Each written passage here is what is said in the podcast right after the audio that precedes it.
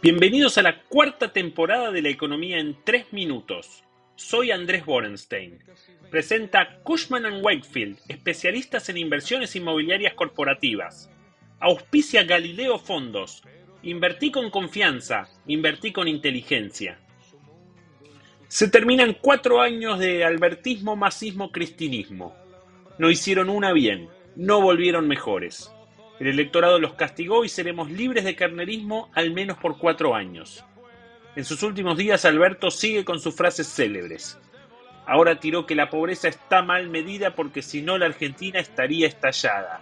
Pero quiz, está estallada la Argentina, aunque no la quieras ver. La última tontería es que no va a firmar el acuerdo Unión Europea-Mercosur. El resto del bloque lo quiere. Y el gobierno entrante también es de malos y caprichosos. De a poco Lula va entendiendo que si bien el peluca no es su media naranja, seguramente será mejor que Alberto. Por suerte se raja a España y algunos dicen, quizás con malicia, que asesorará a Pedro Sánchez, otro presidente sumamente controvertido. Mientras tanto, Milei va tejiendo alianzas en el Congreso para mitigar lo que parece ser el punto más débil, la gobernabilidad eligieron como presidente de diputados y presidente provisional del Senado a dos debutantes. Quizás sea bueno para cambiar la onda, pero quizás falte experiencia ahí. El armado del gabinete no está fácil tampoco. Está claro que hay internas, idas y vueltas. Además de algunos funcionarios del PRO, parece ser que Milei se rodeará de algunos peronistas. Tal vez sea mejor este pragmatismo que el dogmatismo que tenía en la campaña. Al final de cuentas, a dos de los miembros confirmados como Caputo y Bullrich Milei los trató muy mal en el pasado.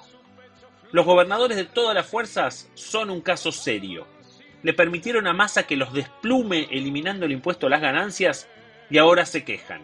Esa asimetría de actitudes no es constructiva. Por suerte Milei lo dijo claro, no hay plata. Lo mejor sería que Milei reconozca que se equivocó en apoyar la baja de ganancias, que se vuelva para atrás y se cobre el impuesto más equitativo que hay arreglando muchos de los parches raros que tenía.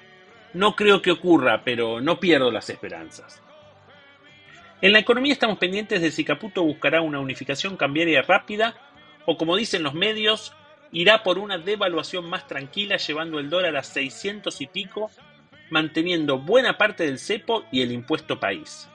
La lógica de esta movida sería que, si bien puede ser menos eficiente, puede servir para que el golpe inflacionario no sea tan duro. El interrogante de este approach es si el Banco Central juntará los dólares que necesita. Si no empiezan a entrar dólares rápido, habrá una sensación de haberse quedado cortos. Las subas y bajas del dólar de esta semana tienen mucho que ver con eso. Con unificación rápida, los dólares de mercado no tienen que subir. Con cepo y brecha, los dólares de mercado pueden tener recorrido todavía. Está todo muy abierto. La ingeniería de las LELIX la conversamos la semana pasada y también es controversial.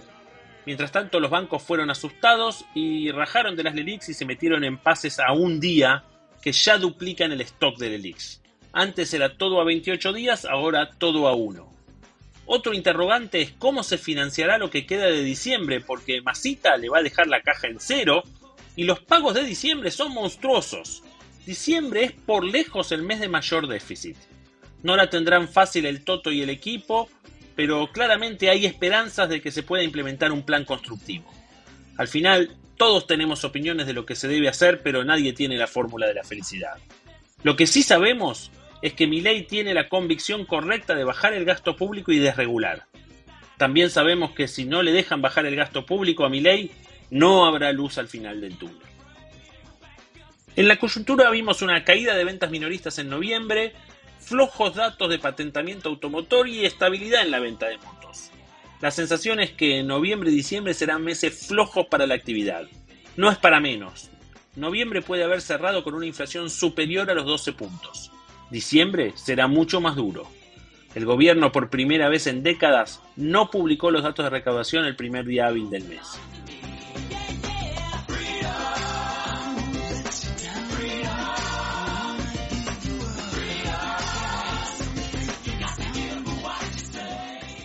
Para esta semana veremos los datos de inflación de la ciudad que nos darán una pauta de lo que viene a nivel nacional.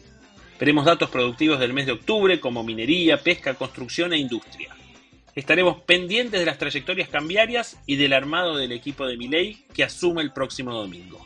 Hasta la semana que viene.